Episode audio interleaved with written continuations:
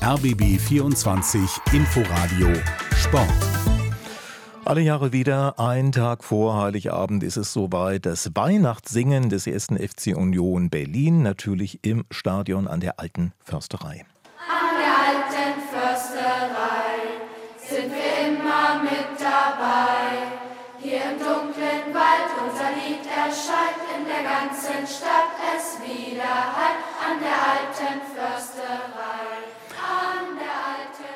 An der alten Försterei, ja so klingt es, wenn viele Menschen zusammenkommen. Und heute werden es wahrscheinlich wieder 28.000 sein und das Stadion des Bundesligavereins in ein Kerzenmeer verwandeln. Zwei Stunden lang werden in Köpenick dann besinnlich die Weihnachtsfeiertage eingeleitet.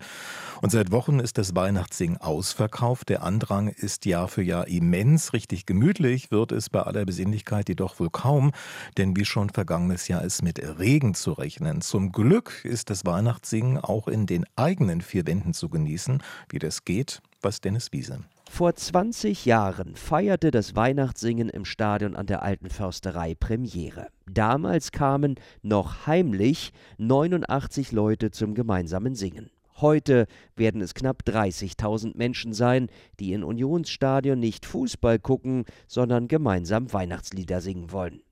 Ab 20.15 Uhr überträgt das RBB Fernsehen heute Unions Weihnachtssingen, zeitversetzt und leicht gekürzt. RBB 24 Inforadio vom Rundfunk Berlin-Brandenburg.